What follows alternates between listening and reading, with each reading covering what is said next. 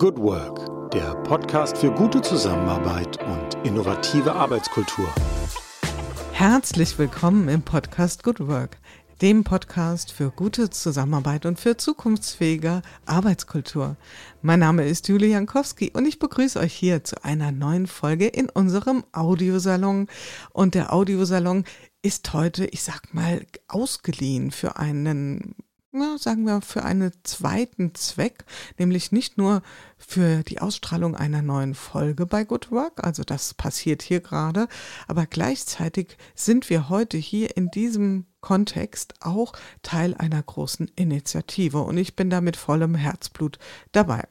Normalerweise, das wisst ihr, beschäftigen wir uns mit Fragen der Organisationsentwicklung, der Führung, der Zusammenarbeit. Wie gelingt sie, die gute Arbeitskultur?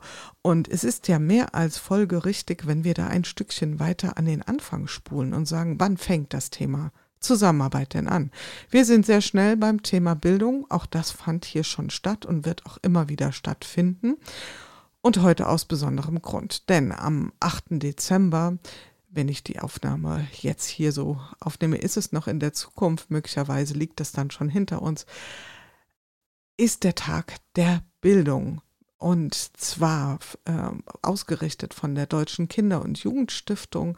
Also ein Tag, der wirklich ein Momentum schaffen soll für alles das, was in Deutschland auch gerade nicht gut läuft in den Bildungsinstitutionen. Und zu diesem Zweck hat sich ja die United Podcasters for Education Initiative zusammengeschlossen und äh, wir sorgen quasi mit geballter Podcasterkraft dafür, dass das Thema ein richtiges Ausrufezeichen bekommt. Aber ansonsten ist das Thema hier auch mindestens mal würdig in Good Work besprochen zu werden. Deswegen wird diese Folge gleich zweimal ausgestrahlt.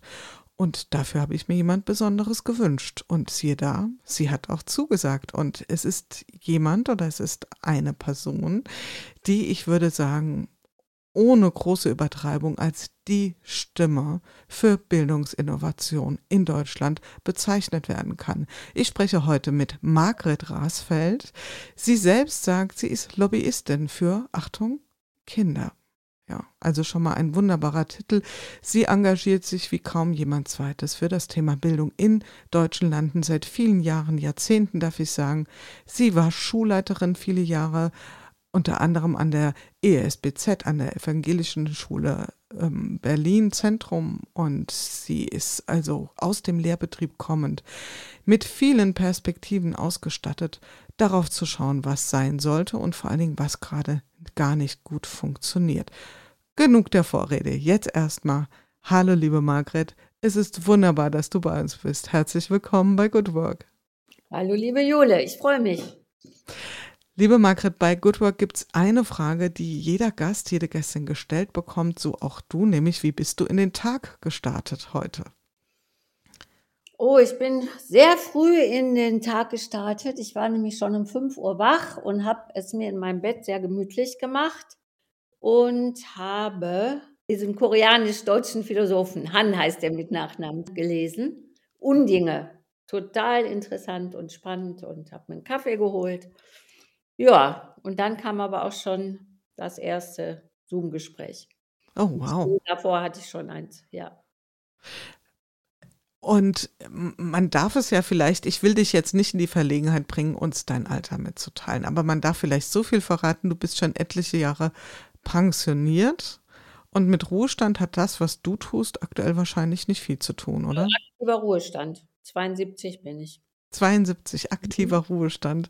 Und ist es jetzt aktiver als zu deinen aktiven Zeiten oder wie erlebst Nein, du die jetzt Zeit? Ist es, äh, ich sag mal, angenehmer, weil als Schulleiterin und nebenbei noch Schule im Aufbruch aufzubauen, war natürlich manchmal ein bisschen sehr stressig. Ich bin dann manchmal, weil Schule im Aufbruch Österreich haben wir auch aufgebaut von 2014 bis 2016. Da bin ich manchmal um 5 Uhr nachmittags nach Wien geflogen und morgens um 6 Uhr wieder zurück. Wow. Hat gar keiner gemerkt, dass ich zwischendurch mal schnell in Wien oder irgendwo einen Vortrag gehalten habe. Ja, nur ich wusste ja, dass ich dann irgendwann in den aktiven Ruhestand gehe und da konnte ich dann auch noch gut beides so durchhalten.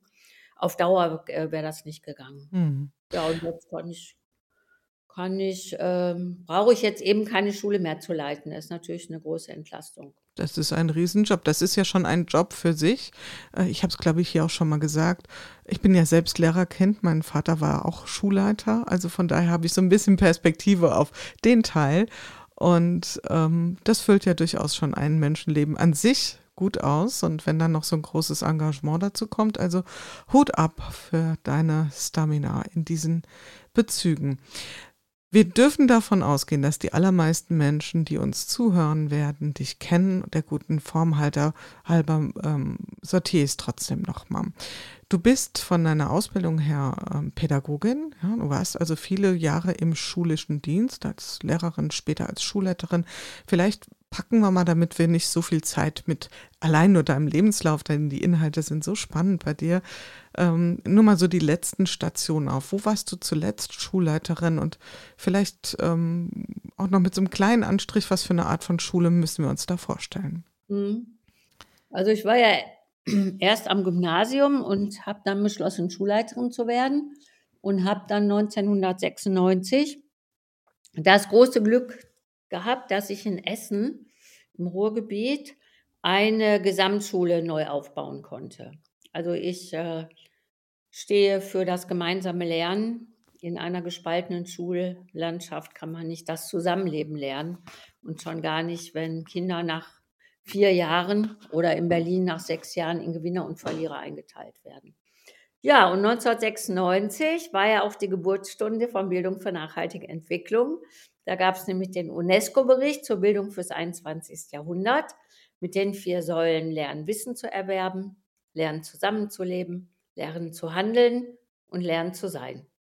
Und die vier Säulen sind gleichwertig und miteinander verwoben. Und äh, so haben wir diese Schule in Essen im eher sozialen Brennpunkt mit 23 Kulturen, auf diesen Säulen aufgebaut und Lernen zu handeln war von Anfang an ein großes Thema. Daraus ist das Schulfach Verantwortung geworden, der kleine Friday sozusagen. Und wir haben da ganz anders gearbeitet als äh, Gesamtschule. Unser erster Jahrgang hatte 50 Prozent von anderen Schulen abgelehnte Kinder. Großartig waren die alle. Und äh, ja, dann habe ich zehn Jahre diese Schule aufgebaut mit all diesen neuen Lernformaten, Schulversammlung, Auszeichnung für Zivilcourage, Verantwortung. Kinder sind immer durch die Gegend gefahren auf Kinderrechte-Tagungen oder andere Tagungen. Also, dass die Kinder selber sprechen, das war sonnenklar von Anfang an und bin ja dann 2007 nach Berlin und durfte da nochmal eine Schule aufbauen, die Gemeinschaftsschule Berlin Zentrum und habe alles mitgenommen von Essen, die ganzen guten Erfahrungen. Und dann sind wir da noch freier geworden mit Jahrgangsmischung, Schulfachherausforderung, alle ins Ausland und alle diese Lernformate, die man heute bei Schule im Aufbruch als innovative Lernformate auch finden kann. Mhm. Ja, und die Schule war äh, in einem Modellversuch, Gemeinschaftsschule mit 15 anderen. Der die Frage war für den Modellversuch, kann längeres gemeinsames Lernen den Gap zwischen sozialer Herkunft und Schulerfolg, da ist ja Deutschland grottenschlecht, mhm. ähm, verringern? Und rausgekommen ist ja, sehr, sehr klar, kann ein längeres gemeinsames Lernen das verringern. Es ist leider nicht durch die großen Medien gegangen, aber auf der Seite des Berliner Senats kann man die ganzen Ergebnisse äh, sehen. Und die ESBZ war sehr innovativ, die anderen Schulen waren nicht ganz so innovativ. Und wir wurden ja verglichen mit Schulen gleichen Eingangsklientels in Hamburg. Und da ist dann rausgekommen, dass wir nicht nur die Persönlichkeit sehr, sehr stärken der jungen Menschen, sondern dass wir auch die ESBZ jetzt in Deutsch, Englisch, Mathe und äh, Naturwissenschaften deutlich bessere Lernerfolge haben als Gymnasium, Gesamtschule. Das waren so die Schulen, mit denen wir verglichen wurden äh, im gegliederten System. Und zwar mhm. sowohl die guten als auch die eher schwächeren Schülerinnen. Also jeder, der ähm, also jeder von uns wahrscheinlich war, hat irgendwann mal eine Schule genossen und daran mehr oder weniger positive oder nicht so positive Erinnerungen. Und diejenigen, die jetzt vielleicht auch noch Kinder im Schulbetrieb haben oder vor kurzer Zeit noch hatten, können das hautnah miterleben, dass ja so ein, eine Grundüberzeugung im klassischen Bildungssystem herrscht, nämlich dass wir nur genügend hinreichend viel Stoff zur Verfügung stellen müssen für die Schülerinnen und Schüler, damit sie auch möglichst viel lernen. Und ähm, das, was du jetzt so beschreibst, geht ja in eine ganz andere Richtung. Also das geht ja nicht in die Richtung von, ähm, lass uns möglichst viel in diese noch frischen Köpfe reinstecken, sondern eher lass sie Erfahrungen machen. Wie stehst du zu diesem grundsätzlichen Glaubenssatz, ja? Mhm. Möglichst viel reinstecken. Ja, also möglichst viel reinstecken bringt nicht viel. Das sehen wir ja an den äh, Ergebnissen. Also das sehen wir ja an uns selber, die wir fast alles vergessen haben, was wir in der Schule uns reingezogen haben und wieder ausgespuckt haben. So nach fünf Jahren ist 90 Prozent verschwunden. Und das sehen wir leider auch an den vielen Schulabbrechern und an den schlechten Ergebnissen äh, von deutschen Kindern und Jugendlichen. Und wir wissen es natürlich aus der Neurobiologie. Man lernt über Erfahrung, die dann reflektiert wird. Emotion und kognitive Ebene gehören immer zusammen. Und leider ist es in den meisten Schulen so, dass die Angst mitgelernt wird. Die Angst vor der nächsten Arbeit, die Angst abgefragt zu werden, die Angst nach vorne berufen zu werden und alle diese schwarze Pädagogik, die ja doch noch in sehr vielen Schulen herrscht, ohne dass Lehrer es manchmal merken, was das mit Kindern macht. Und äh, deshalb ist Lernen im Leben durch Erfahrung das Aller, Allerbeste. Das vergisst du nicht. Das ist spannend. Das ist lebendig. Was wir ja machen, ich habe ein tolles Plakat von der Uni Oldenburg. Hier in meiner Toilette hängt das, aber ich habe es auch immer in meinen Vorträgen. Da sitzt ein Schüler, so erste Klasse, auf dem berühmten Schulstuhl. Heute ist er aus Plastik, früher war der aus Holz, aber die Form hat sich nicht viel verändert. Und da steht drüber, was den Menschen zum Schüler macht. Einstuhlung. Hm. Das heißt, wir stopfen nicht nur viel zu viel Stoff in die Köpfe, wir stuhlen die Kinder ein, wir äh, rauben ihnen die Körperlichkeit, das Rumlaufen, dieses ganze Lebendige und die Emotionalität auch noch. Abgespalten von Gefühlen und Körper, mit viel Stoff im Kopf, ohne zu wissen, was ich damit anfange. So entlassen wir unsere Schülerinnen und Schüler. Und leider ist in den letzten 10, 15 Jahren ist es passiert, dass äh, sich die Schülerinnen und Schüler total vergleichen untereinander. Über die Noten können sie sich natürlich vergleichen und fühlen sich immer nicht gut genug. Also viele Abiturienten, die ein 1,3 Zeugnis haben, sagen, ich hätte auch ein 1,0 haben können. Ich bin nicht gut genug. Die anderen sind besser. Und alles das ist fatal in einer Zeit, in der wir kreative junge Menschen brauchen, die an sich glauben und die die Erfahrung gemacht haben, wow, ich kann was tun, ich kann die Welt verändern, wir sind wichtig, wir, wir schaffen was, wir schaffen das. Und ich erlebe so viele, die sagen, ich kann eh nichts machen. Mhm. Bin ja dem System ausgeliefert. Und du wirst gleichzeitig trotzdem nicht müde, an das Positive zu glauben oder zu sagen, die Hoffnung ist vielleicht gar nicht so wahnsinnig groß, aber es ist meine Aufgabe, dafür zu kämpfen. Wie stehst du dazu? Ja, also ich war schon mal nah dran zu sagen, jetzt ist, jetzt ziehe ich den Schlussstrich und rufe auf zum Schulstreik, so damit mal so eine Aufrüttelung erfolgt, so ähnlich wie bei Fridays for Future. Dann hat äh, Niedersachsen, ich habe da sehr eng mit dem Kultusministerium in Niedersachsen zusammengearbeitet.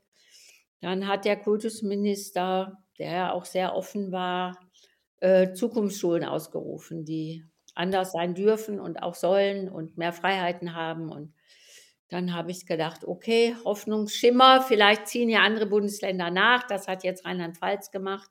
So ein bisschen positive Konkurrenz. Im Moment läuft ein großer Prozess in Sachsen, Bildungsland 2030, wo auch sehr gute Vorschläge von den Experten gemacht worden sind. Was der Kultusminister damit macht, ist noch nicht ganz klar.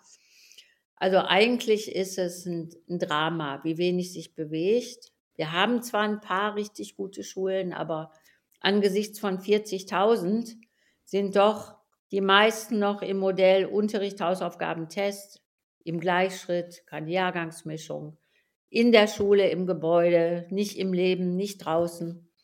Und gut, Schule im Aufbruch hat jetzt auch schon eine ganze Menge bewirkt, wenn man die einzelnen Schulen so sieht und auch wie, ja, wie positiv sich das auf alle Beteiligten auswirkt. Und äh, über das neue Lernformat Friday erreichen wir ja im Moment doch auch zunehmend viele.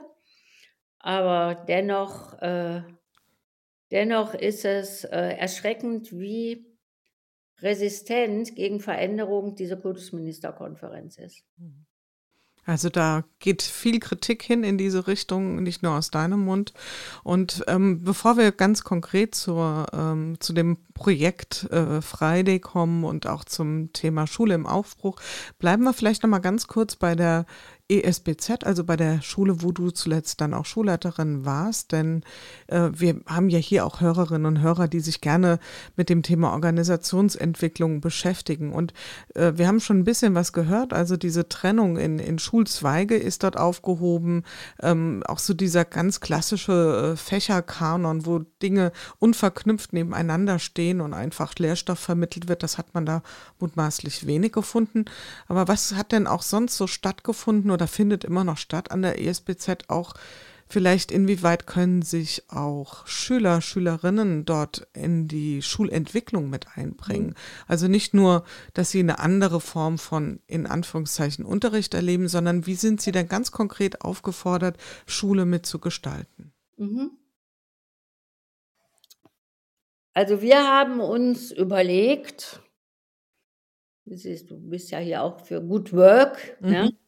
wir haben ja auch in der Arbeitswelt äh, Menschen sitzen, die eigentlich in Veränderung gehen müssten, aber in ihren alten Mustern feststecken. Mhm. Das hat ja auch viel mit der Schule zu tun. Die sind ja geprägt durch Schule. Und deshalb haben wir uns überlegt, als wir gestartet sind, wie können eigentlich kluge Musterbrüche aussehen, damit wir nicht so stark gefährdet sind, im Alltag, zack, dann doch wieder in alte Muster zu fallen, ohne so, so schnell, wie man gar nicht gucken kann.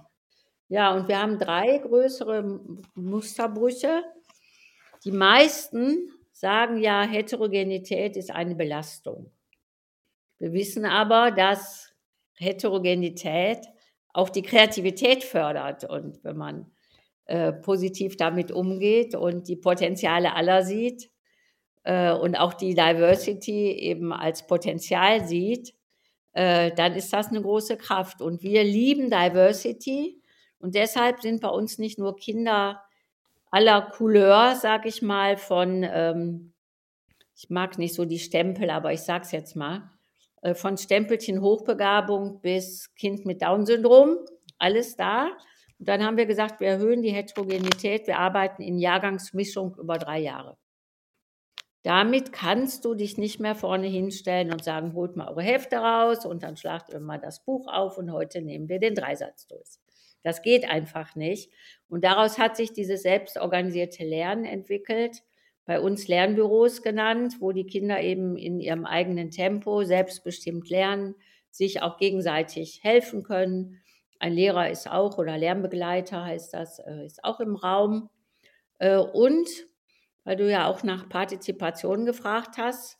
Also selber bestimmen zu können, was ich wann mache. Ich habe einen Jahresplan, äh, mir selber Ziele zu setzen, ähm, mit anderen zusammenarbeiten zu können, wenn ich möchte und auch zu bestimmen, wann ich meinen Lernbaustein mit einem Test abschließe, ist natürlich eine sehr hohe Partizipation und wir trauen eben auch jedem Schüler zu, dass er bis Ende der SEC 1 komplett selbst organisiert lernen kann. Das hat auch funktioniert. Aber das Wichtige ist eben, dass du dieser Druck und Stress raus ist und eine positive Atmosphäre da ist. Und die Lehrer und Lehrerinnen haben ja dieses Lernmaterial erstellt und die Schüler haben uns sehr viel Feedback gegeben. Den Satz versteht man nicht. Hier ist ein Fehler drin und so weiter. Also wir haben zusammen mit ihnen, wir hatten auch schon Schülergruppen, die selber auch Lernbausteine gemacht haben, ähm, haben wir dann auch dieses Material letztendlich äh, gemeinsam verbessert. Das ist, das ist das eine. Das andere ist ähm, dieses Lernen im Leben. Da haben wir drei Formate. Das ein Format heißt Herausforderung. Herausforderung bedeutet, du kriegst drei Wochen geschenkt, Zeit geschenkt, die ersten drei Wochen des Schuljahres und suchst dir eine Herausforderung im Leben, meistens in der Gruppe. Und wichtig ist, du musst deine Heimatstadt verlassen und mit 150 Euro überleben. Also was machen die? Die wandern, die fahren Fahrrad, die sind auf dem Wasser unterwegs oder irgendwo auf dem Biobauernhof oder, oder, oder. Äh, ja, planen das selber. Es geht jemand mit, der über 18 ist, aus rechtlichen Gründen. Da haben wir Kooperationen mit Universitäten, ab und zu auch schon mal mit einem Unternehmen. Also so für mittlere Führungskräfte eine Herausforderung zu begleiten, lernen, sich zurückzuhalten, loszulassen, vertrauen, aber gleichzeitig auch zu sehen, welches Potenzial in diesen jungen Menschen steckt, auch wenn die mal scheitern. Das Leben läuft ja nicht nach Plan und dann neu denken. Das ist schon eine sehr, sehr starke Erfahrung. Die meisten ähm, Studierenden, also Lehramtsanwärterinnen oder auch ähm, also zukünftige Lehrerinnen, Sozialarbeiterinnen oder Erzieherinnen, die sagen, ich habe da mehr gelernt als im Studium über Jugendliche, über die Menschen, wie die ticken und über deren Potenzial. Also Herausforderung ist sehr, selbstbestimmt, sehr selbstbestimmt natürlich. Die müssen alles regeln. Die müssen sehen, dass sie überleben. Die müssen sehen, dass sie äh, ja auch bei Schwierigkeiten das meistern. Und es ist das Lieblingsfach aller. Mhm. Und die wissen heute noch, ich habe ja zu einigen noch Kontakt, die wissen heute noch, was vor zehn Jahren auf ihrer Herausforderung passiert ist. Weil es eben eine tiefe Erfahrung war. Eine tiefe Erfahrung, ja. Wissen, ne? Ja, und Wie alt sind die Kinder? Ab, ab welchem Alter? Das, wir machen das dreimal in der 8, 9 und 10. In der 8, 9 und 10, Manche ja. Schulen machen das ähm, machen das nur einmal, manche machen es auch nur zwei Wochen. Das ist so mhm. eine Graswurzelbewegung, weil wir bei uns an der ESBZ, wir haben so viel Besuch gehabt, ähm, dass wir dann irgendwann beschlossen haben, wir machen jetzt jeden Monat Fortbildung für mhm. Lehrer, Bildungsinteressierte. Ab und zu kommt auch schon mal ein Prof von der Uni. Mhm. Und äh, wer macht diese Fortbildung? Auch wieder Partizipation die 13-jährigen Schülerinnen und Schüler mhm. machen diese Fortbildung. Und da gibt es eben einen Workshop, Herausforderung und Verantwortung. Und da erzählen die so begeistert, dass sie andere anstecken. Mhm. Und überhaupt, also so eine Gruppe von völlig 30 Fremden dazu äh, moderieren. Und äh, in der Zeit, da war mal eine Zeitredakteurin dabei, die hat geschrieben, Mauern in den Köpfen ein, einreißen. Mhm. Ja, interessant war, diese Schüler, äh, die äh, einige Schülerinnen kamen immer hinterher und haben gesagt, ah, oh, Frau Rasfeld, wieder alles Fragen aus dem alten System, die die uns haben. Ja, also du hattest, äh, der zweite Musterbruch ist eben Lernen im Leben, ist bei uns mit 30 Prozent strukturell verankert. Ein Lernformat ist Herausforderung, ein zweites ist Verantwortung. Das haben übrigens 13-jährige Schüler an der Gesamtschule in Essen damals erfunden. Damals war 1999. Die haben gesagt, Frau Rasfeld, wir brauchen die Lehrer nicht, wir können uns auch alleine engagieren gehen. Wir hatten immer so einen Projekttag im Stadtteil und daraus ist die Schulfach Verantwortung geworden. Die kriegen zwei Stunden geschenkt und suchen sich alle eine ökologische oder soziale Aufgabe im Gemeinwesen. Mhm. Sich um kleinere kümmern, Grundschüler, Kita, um ältere Menschen, um Flüchtlinge, Bäume pflanzen, Urban Gardening, äh, Gelände gestalten, alles solche Sachen. Hat jetzt über 20 Jahre ähm, Erfahrung in allen Schulformen. Es gibt so ungefähr 400 Schulen in Deutschland, die das übernommen haben. Unter anderem auch durch unsere Fortbildung jeden Monat. Genau. Und dann machen wir für die Oberstufenschüler in der 11. Klasse gehen, machen wir die, äh, ermöglichen wir ihnen die interkulturelle Erfahrung. Die gehen dann alle, aber alleine, da geht jetzt niemand mit, in ein Projekt, in eine andere Kultur. Das also kann also sprich ins Ausland? Asien, Afrika, mhm. Ungarn, Irland, wo auch immer. Äh, und die Schülerinnen sagen, durch die dreimal Herausforderung bin ich so gestärkt, dass ich mich das traue. Sonst wird es wahrscheinlich nur bei einigen klappen. Drei Monate interkulturelle Erfahrung wird natürlich vorbereitet und hinterher sehr, sehr intensiv nachbereitet. So eine ganze Woche im Kloster. Und äh, ja, dann sind die Global Citizens. Ja. Ja. Also ein wunderbares, äh, wunderbares Bild auch. Und bei mir geht ein Wort in meinem Kopf auf und das Wort heißt Mut. Und ich schaue mal auf äh, die Lehrer, Lehrerinnen, auf die Elternschaft, auf die Schülerschaft. Wo ist am meisten Mut notwendig, um solche Formate zu leben? Bei den Erwachsenen. Die gehen ja sofort mit. Es sei denn, die sind jetzt gewöhnt, sage ich mal so, gespielt zu werden, den ganzen Tag Arbeitsblätter zu bekommen. Äh, dann kann es sein, dass die in der neunten Klasse sagen, nee, sag mir, was ich tun soll, das mache ich dann auch. Oder ohne Noten lernen wir nicht und so mhm. weiter. Aber dann sind die schon verdorben durchs System, sag ich mal. Also Kinder sind ja, Kinder wollen die Welt entdecken, die sind Weltentdecker, die sind Gestalter. Wenn wir an sie glauben, wenn wir die Maßregeln und für alles bewerten, haben wir die ganz schnell klein und mhm. klein gemacht. Ähm, ja, also wie gesagt, Herausforderungen gibt es auch an 100 Schulen, habe ich glaube ich schon gesagt. Mhm. Ähm, überall, überall das, das Lieblingsfach. Da sind dann aber Eltern manchmal schwierig. Für die Lehrer ist Herausforderung nicht ganz so schwierig weil die brauchen nur die drei Wochen freigeben. Die fahren ja in der Regel nicht mit und brauchen sich selber gar nicht so zu verändern. Mhm. Für, äh, für andere Lernformate, wo sie nicht mehr Lehrende sind, sondern Lernbegleiter. Das ist schon ein tiefgreifender Haltungswandel. Nicht mehr belehren, bewerten, disziplinieren, sondern plötzlich aktivieren, wertschätzen, begleiten, äh, den Potenzialblick haben. So. Äh, aber die, bei uns war es so ungefähr die Hälfte der Eltern hat richtig Schwierigkeiten gehabt, die Kinder loszulassen, die manchmal noch nie alleine von zu Hause weg waren. Und da haben wir dann ja versucht einfach die Ängste zu nehmen, indem einerseits äh, die Kinder ja erzählt haben, was die so alles erleben. Da schwappt schon viel Begeisterung so rüber. Und wenn man sieht, was das mit den Kindern gemacht hat, das andere war, wir hatten so ein SOS-Telefon, Eltern für Eltern. Und äh, die Gruppen haben sich vorher getroffen, Eltern und Schüler zusammen. Und meistens waren dann in den Gruppen so Eltern, die die anderen auch ein bisschen beruhigt haben. Ja, aber es gab immer Eltern. Wir haben ja immer 240 Kids unterwegs ich sage mal so fünf bis zehn Prozent Eltern, die angerufen haben, die Kinder. Kind, es hat geregnet, sollen wir dir trockene Sachen bringen äh, und so weiter. Hm. Hast du nicht Heimweh? Sodass die Schülerinnen der ESBZ 2016 beschlossen haben, dass sie keine Handys mehr mitnehmen auf Herausforderungen. Mhm.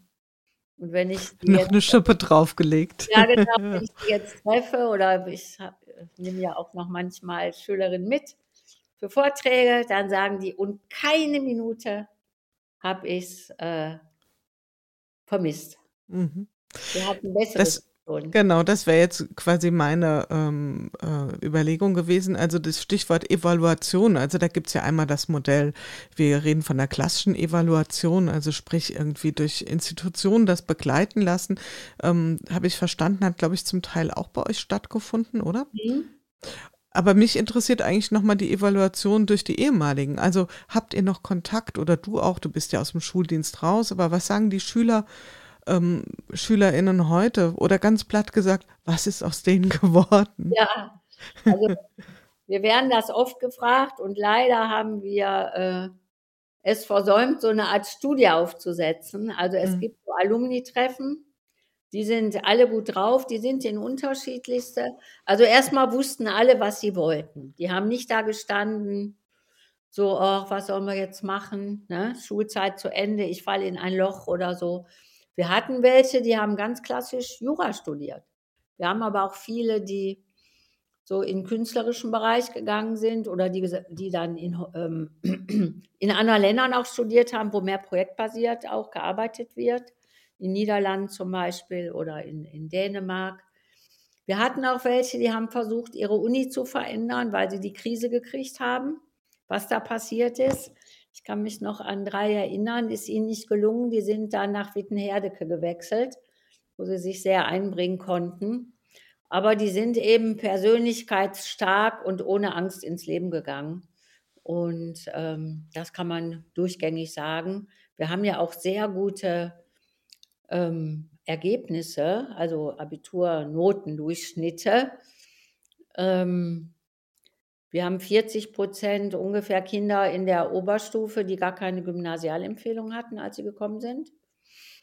Und wir haben so einen Durchschnitt von 1,8, 1,9. Mhm. Und nie ist jemand durchgefallen. Da läuft auch alles ziemlich easy, weil diese ganze Angst, oh Gott, und Arbeit und dies, die haben eben nicht solche, solche Angst im Kopf. Ne? Mhm, Die wird da nicht. Und jetzt kann man ja wirklich äh, euch nicht unterstellen, dass ihr euch quasi einem, wie auch immer man mit zu dem Wort stehen mag, elitären Klientel bedient habt, so nach dem Motto, ja, das waren ja auch schon handverlesen, nur Kinder, die sowieso schon mit den allerbesten Startchancen hierher gekommen sind. Ganz im Gegenteil. So war es ja nicht bei euch. Wir haben äh, den quasi, das war, ist mir ja auch wichtig, als Gemeinschaftsschule. Also wenn man jetzt so die, die Dreiteilung nimmt, so Hauptschulzeugnis, Realschulzeugnis, Gymnasialempfehlung, ich halte da ja nichts von, aber Wenn man es mal zugrunde legt, um es zu übersetzen. Mhm. dass das sehr, sehr divers ist. Äh, wo wir nicht so eine große Diversität hatten, war ähm, in, äh, in Kindern, die aus anderen Ländern kamen. Also wir hatten zwar auch einige, aber die haben alle Deutsch zu Hause gesprochen. Das ist dadurch gekommen, weil es ähm, wir zusammen mit der evangelischen Schule Berlin Mitte, die, diese Grundschule, äh, die ist unsere Grundstufe sozusagen. Die Kinder, die von da kommen wollen, bekommen auch einen Platz. Aber dann kamen ja die Flüchtlinge, der große Flüchtlingsstrom und dann wurden ja Schulen gesucht, die die Flüchtlinge aufnehmen. Da haben wir gleich zwei Klassen gehabt und das waren in der fast alles unbegleitete Jugendliche, die gut ihren Weg gemacht haben. Ja, wo wir kämpfen mussten, dass die da mitmachen konnten bei alle ins Mhm. Ausland, weil die eigentlich hier noch ihren Asylantrag laufen hatten und so. Ja, da hatten wir dann auch diese Mischung. Also in Essen an der Schule war ja die Interkulturalität total groß und wir haben sie geliebt. Das habe ich dann so ein bisschen vermisst erst in Berlin, aber jetzt sind wir da auch gut durchmischt. Ja. Mhm. Ihr wurdet ja auch, also ich meine, ich habe es ja auch so von außen wahrgenommen, wart und seid auch immer noch eine, eine Leuchtturmschule in der deutschen Bildungslandschaft, ja, weil man, ich stelle mir ja jetzt schon die Frage, warum hat dieses Modell, wie man so schön sagt, nicht mehr Schule gemacht, wo diese Schule doch ein Modell entwickelt hat. Also warum, woran hängt das, dass es, ähm, dass, dass da die Reaktion ich sag mal, die Entschlossenheit, vielleicht auch der Mut fehlt bei den Akteuren auf den politischen Instanzen, auf Seiten der Elternschaft, das auch wirklich stärker einzufordern. Also wir hatten schon äh, einen großen Impact, weil zwischendurch erlebe ich dann immer mal wieder, ich sag mal ein Beispiel, mir schreibt eine Schulleiterin, zwei Kinder ziehen jetzt nach Berlin, die müssen zu euch.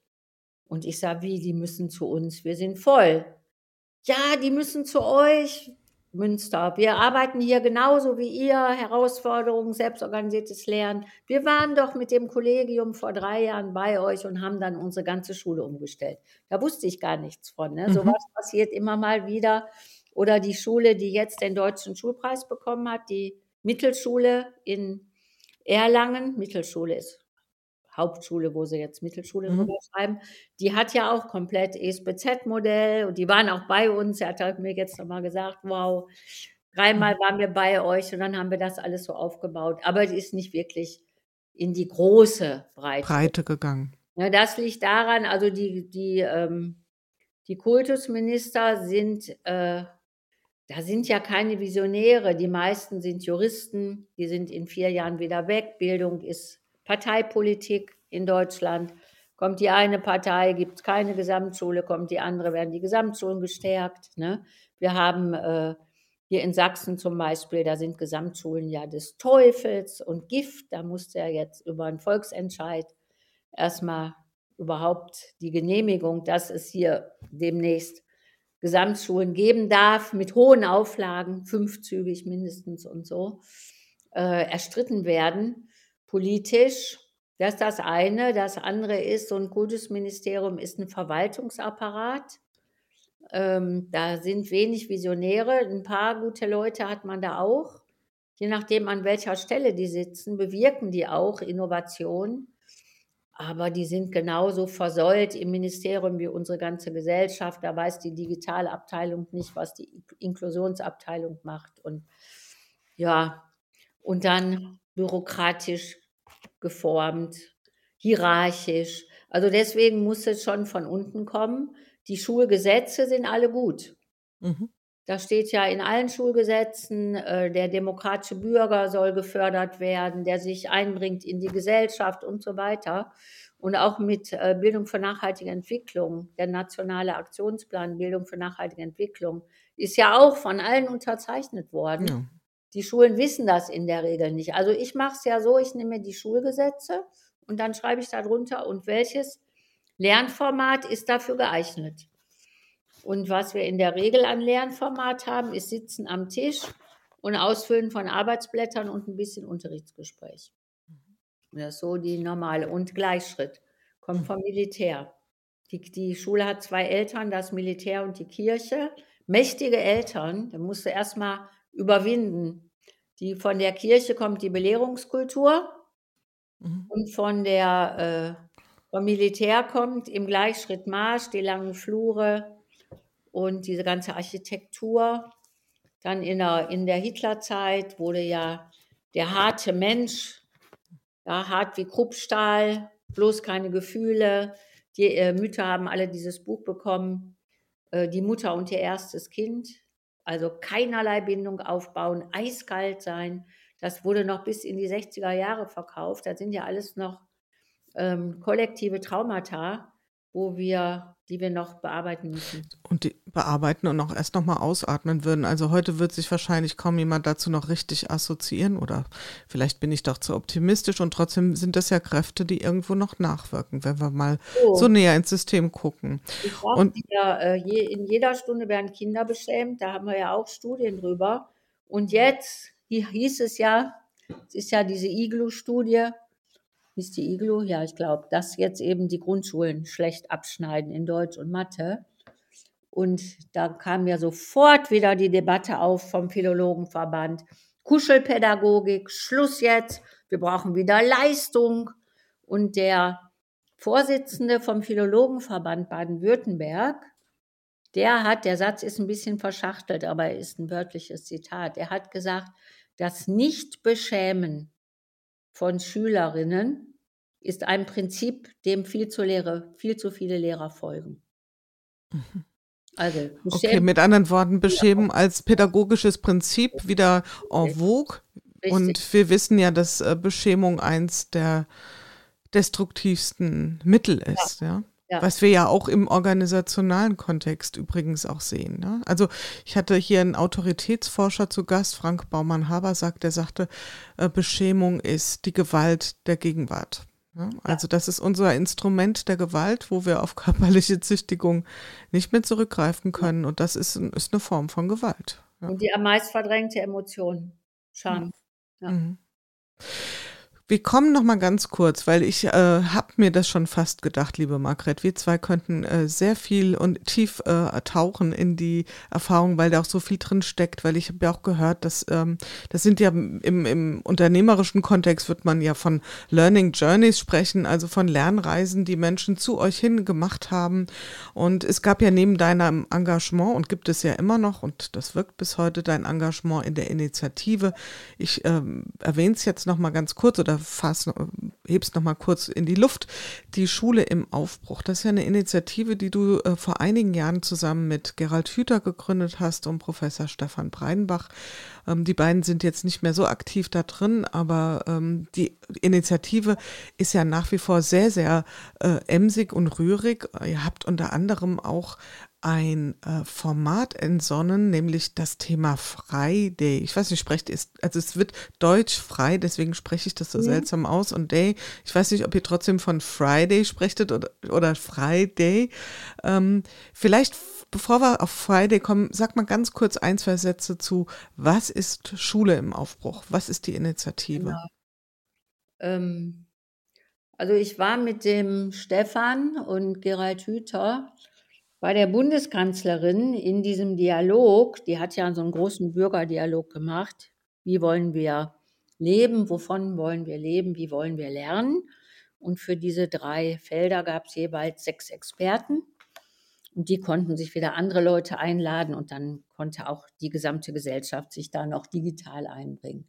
Da haben wir uns kennengelernt und nach diesem Jahr war uns klar, von oben wird nichts kommen, auch wegen des Föderalismus und so weiter und Schule äh, ist Ländersache und, und, und. Dann haben wir gesagt, okay, jetzt muss eine Bewegung von unten her.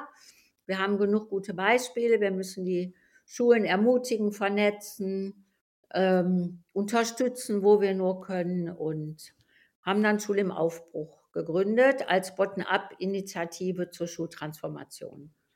Und ähm, ja, das läuft gut. Wir haben Netzwerke in unterschiedlichsten Bundesländern. Und Schule im Aufbruch ist im Moment sehr, sehr, sehr gefragt, weil jetzt ja mit Bildung für nachhaltige Entwicklung genau das äh, gefordert wird, wofür wir schon die ganze Zeit stehen. Wir haben auch dieses Jahr den nationalen Preis BNE für unsere Initiative bekommen von der UNESCO und dem BMBF. Ja, und was wir jetzt machen, uns ist klar geworden, da ist so ein bisschen auch, warum geht es nicht in die Breite, hattest du vorhin gefragt. Mhm. Ne? Es, also einerseits sind Schulleiter, haben keine Personalgewalt. So. Im Gegensatz eben zu Unternehmern und Unternehmerinnen. Das heißt, wenn da großer Widerstand im Kollegium ist, du kannst zwar versuchen, die mitzunehmen und so, aber oft wird auch einfach abgestimmt, ohne dass man erklären muss, warum man gegen etwas ist. Und äh, also so Lehrer sind ja auch gar nicht gewöhnt, im Team zu arbeiten oft. Und ja, sie kriegen auch, ich möchte keine Lehrerschelte hier äh, hm. abgeben. Lehrer haben sehr, sehr anstrengenden Beruf und ich kenne sehr, sehr viele total engagierte.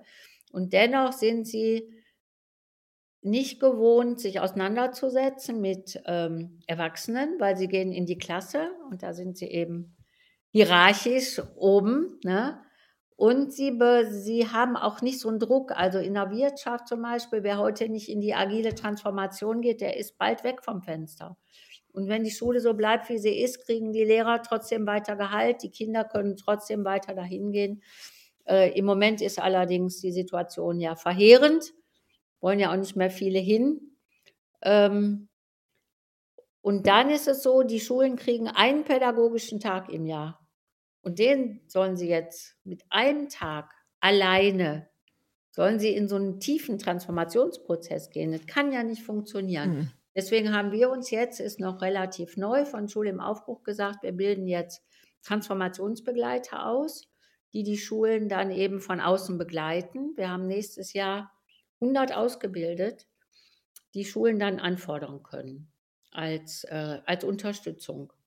Und ich glaube, das könnte noch mal einen Schub bringen. Sie kommen zum Teil aus der Wirtschaft auch, haben aber alle eine humanistische Ausbildung, den Loop. Und Schule im Aufbruch, das sieht man auf der Website auch, äh, will Schulen ermutigen, in diese Transformation zu gehen, hat diese Lernformate, die wir auch gerade schon besprochen haben, die alle evaluiert sind, erprobt sind von vielen Schulen, ähm, kann als äh, Initiator oder auch Begleiter angefordert werden. Wir machen Netzwerktreffen, wir machen äh, Barcamps und haben jetzt mit dem ähm, Friday ein neues Lernformat aufgesetzt, was als Einstieg in Bildung für nachhaltige Entwicklung äh, ein sehr, sehr gutes Format ist. Der neue Bildungsauftrag heißt nämlich Lernen, die Welt zu verändern. Bildung für nachhaltige Entwicklung. Und der Friday ist eigentlich, wenn Schulfachverantwortung ist der kleine Friday mit zwei Stunden und äh, der große Friday hat vier Stunden. Das Curriculum sind die SDGs. Äh, die Kinder finden sich zusammen in Interessengruppen, was sie interessiert, eignen sich Wissen an und setzen dann mit Hilfe dieses Wissens, meinetwegen über Solarenergie oder Insektensterben oder zu Genderfragen oder Ernährung und Klima, gerade was sie sich da ausgesucht haben, äh, überlegen sich dann eine Lösung für ein Problem oder eine Herausforderung in der Schule oder Kommune und setzen diese Lösung dann um und machen so eine Erfahrung von Wirksamkeit, weil die meisten Schüler stecken in der Ohnmachtsfalle 60 Prozent glauben nicht daran, dass sie überhaupt was bewegen können äh, durch dieses quasi starre System, in dem sie oft Angst haben, was zu sagen oder oft vor die Wand laufen. Ja, jetzt machen sie eine Erfahrung von Selbstwirksamkeit und Sinn und bekommen Zuversicht angesichts der katastrophalen Mental Health Lage, in der sich gerade ja viele befinden, total wichtig. Äh, insofern kann man auch sagen, der Friday fördert Resilienz, eine positive Erfahrung von, ähm, ja, von Wirksamkeit, von Selbstwirksamkeit und sie verändern positiv Gesellschaft, was ja notwendig ist und was wir genau. ja alle machen müssen. Genau. Was, was kann man sich genau vorstellen bei dem Friday? Du hast es jetzt so grob umschrieben. Das heißt also, ich bin jetzt Schulleiterin an der Schule oder bin vielleicht auch engagierte Lehrerin an der Schule und sage, hm, das mit dem Friday hört sich gut an. Und wir müssen es, glaube ich, hier auch trotzdem nochmal sagen, die SDGs, die Sustainable Development Goals der UN, äh, sind ja sozusagen die Rahmung für dieses Thema BNE, ja, Bildung für nachhaltige Entwicklung und wird ja auch gefördert vom ähm, Bundesbildungsministerium beziehungsweise auch mit vorangetrieben, muss man schon sagen. Und ihr mit der Schule im Aufbruch habt ja mit diesem Friday ein ganz konkretes Format. Also nochmal, ich bin Lehrerin, Schulleiterin und sage, das Friday hört sich ganz gut an. Was konkret passiert da? Mhm. Dann kann ich äh, mir die Friday-Seite angucken. Mhm. Also frei wie Freiheit geschrieben. Wie frei, mhm. also mit F-R-E-I, genau. Genau. Also die Freiheit im Rahmen der Nachhaltigkeitsziele hast du alle Freiheiten. Mhm. Äh, also auf dieser Seite findet man sehr viele Informationen. Zum Beispiel, ich bin Lehrerin und glaube, ich bin die Einzige. Was sind meine nächsten Schritte? Der mhm. nächste Schritt könnte sein, lad dir mal ein paar andere Kollegen ein zum zum Kaffee oder auf einen Wein und sprecht mal drüber. Ähm, schaut euch mal die digitalen Fortbildungen an, die in der Regel ähm, auch bei uns äh, auf der Seite dokumentiert sind. Äh, es gibt viele Materialien auch auf der Seite, Bibliotheken, Mediatheken, eine ähm, Toolbox, wie beginne ich, wenn die Schule sich jetzt entschieden hat. Manche Schulen beginnen mit ein paar Einsteigerklassen mit Pilotklassen, manche mit Pilotjahrgängen, manche Schulen mit der ganzen Sek 1 oder der ganzen Grundschule. Alles ist möglich. Und äh, also auch, dass eine einzelne Klasse beginnt, ist auch möglich. Die Schulleitung braucht man in der Regel im Boot, weil ja der Stundenplan darauf abgestimmt wird. Genau. Also es das heißt schon, man, man geht schon, um es mal ganz, ganz konkret zu packen, an diesem Friday ähm, extracurriculär vor. Das heißt also, da findet kein Mathe, Deutsch, Biochemie statt, sondern man beschäftigt sich mit den Themen, die sich im Rahmen dieser 17 SDGs beispielsweise, die sich mit ähm, Ver Veränderung, mit Transformation beschäftigen. Ist das so richtig gepackt? Ja, obwohl jetzt ein Missverständnis aufkommen könnte, mhm. äh, nämlich da fällt Unterricht aus. Mhm. Ja klar, der alte Unterricht. Genau. Vorne hinstellen fällt aus. Aber Du sollst ja auch im Unterricht, das steht ja auch in allen Lehrplänen, Metakompetenzen vermitteln. Mhm. Ähm, wie Teamwork, wie selbstorganisiertes Arbeiten und so weiter. Das fällt in der Regel im belehrenden Frontalunterricht runter. Jetzt Mhm. kannst du sagen, diese Metakompetenzen, die erwirbst du dann beim Friday. Der Friday hat immer sehr, sehr viele Deutschanteile. Du musst ja Dinge lesen, du musst recherchieren, du hast äh, auch ähm, sachlich inhaltliche Sachen drin. Also du verschiebst eigentlich, also du erlernst da Kompetenzen, die du sonst im Mhm. Fachunterricht erlernen würdest. Und insofern ist es nicht, es fällt was weg und dann ist da so ein Mhm. komischer Friday, sondern der Friday verhilft der Schule äh, eben die, äh, die 4 Ks zum Beispiel, die ja auch in allen Lehrplänen stehen, Kommunikation, Kooperation, Kreativität und so weiter, die auszubilden. Mhm. Nee, ich habe deswegen nochmal nachgefragt, weil äh, damit gar nicht so der Eindruck hier entsteht, es sei eine reine Weiterbildung für LehrerInnen, sondern es ist ja schon etwas, was man der gesamten Schule dann oder halt vielleicht nur einer Klasse, aber in Partizipation den Schülerinnen und Schülern äh, zur Verfügung stellt. Das war mir wichtig. Nochmal. Also der Friday ist sozusagen die Brücke in eine, kann die Brücke bilden in eine neue Lernkultur. Du hast Mhm. dann eben erstmal vier Tage alte Schule und einen Tag neue Schule. Die Genau. neue Haltung, äh, die du dann, das ist überhaupt der Knackpunkt, diese neue Haltung. Mhm. Äh, loslassen, zutrauen, vertrauen, äh, nicht denken, oh Gott, die haben jetzt ein Thema, da habe ich keine Ahnung von und alle dieses. Äh, das ist immer ganz interessant auch, äh, die Unsicherheit dann zu spüren bei den Lehrern. Ja, die Schüler entscheiden, darf ich denn noch was sagen und so weiter. Ähm, aber du hast bis nachher Meister zweier Welten und dann gehen wir den nächsten Schritt in der Schultransformation. Weil viele Schulen, wenn die hören, die sollen sich jetzt komplett verändern, dann sind die so, äh, das so fernab von ihrer Vorstellung, weil sowieso gerade ja auch die Belastung sehr groß ist, dass die eher abblocken. Und jetzt mal mit dem Friday einsteigen, neue Erfahrungen machen, merken, oh, die Kinder freuen sich auf den Tag, die sind ganz anders drauf zu sehen. Was alles in denen steckt, macht ja auch Lehrern dann Freude. Ne? Und Mhm. es wird ja auch reflektiert äh, regelmäßig und die Metakompetenzen werden ja auch dokumentiert.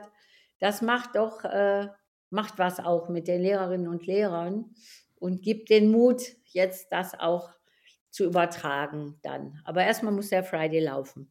Mhm. Wie viele Schulen haben mittlerweile schon den Friday mal ausprobiert? Es ist ja ein, ähm, ich sag mal, eine Politik der kleineren Schritte, ja, also nicht gleich der, äh, unser äh, Bundeskanzler würde sagen, nicht gleich der Doppelwumms, sondern vielleicht ein Wümschen an der Stelle, was aber trotzdem sehr wirkmächtig sich ja entfalten kann. Genau, wir haben ja große Ziele. Wir wollen uns ja jedes Jahr verdreifachen. Mhm. Äh, Ich glaube, wir haben im Moment, glaube ich, 130 Schulen auf der Website und so ungefähr 400 in Vorbereitung. Ja, wow. Wir haben Das ja auch Mhm. Ländernetzwerke, die auch äh, einen Netzwerkkoordinator, Koordinatorin haben. Was für die Schulen, die so ein bisschen ängstlich sind, für die ist ja Netzwerk ein starker stabilisierender Faktor. Wir sind nicht die Einzigen. Wir können uns anrufen. Wir werden begleitet und so weiter. Und ähm, wir hoffen, dass wir bald in den anderen Bundesländern auch Netzwerke aufmachen können. Bedarf ist da, aber wir müssen immer Gelder besorgen, um die Koordinatoren dann bezahlen zu können. Wir haben allerdings schon ein Kultusministerium, was die Koordinatorin finanziert Mhm. Ja. Magst du verraten, welches oder ist das noch im Saarland. Im Saarland? Okay. Ja, ich komme aus dem Hessenland, da hätte mich das jetzt überrascht. Aber ich enthalte mich mal da einer politischen Äußerung an der Stelle. Ja, wir haben auch sehr, sehr, also Schule im Aufbruch ist gerade sehr aktiv in Bayern. Mhm. Da haben wir sogar Schulämter im Aufbruch und eine richtige Bewegung, auch äh, was den Friday anbelangt. Ja, Toll. Also ein sehr konkretes, sehr anschauliches äh, Beispiel dafür, wie Transformation in vielleicht auf den ersten Blick etwas kleineren Schritten, aber wenn man genauer hinschaut, ist es ein verdammt großer Schritt gelingen kann. Was ist für dich das wirklich Neue an Friday?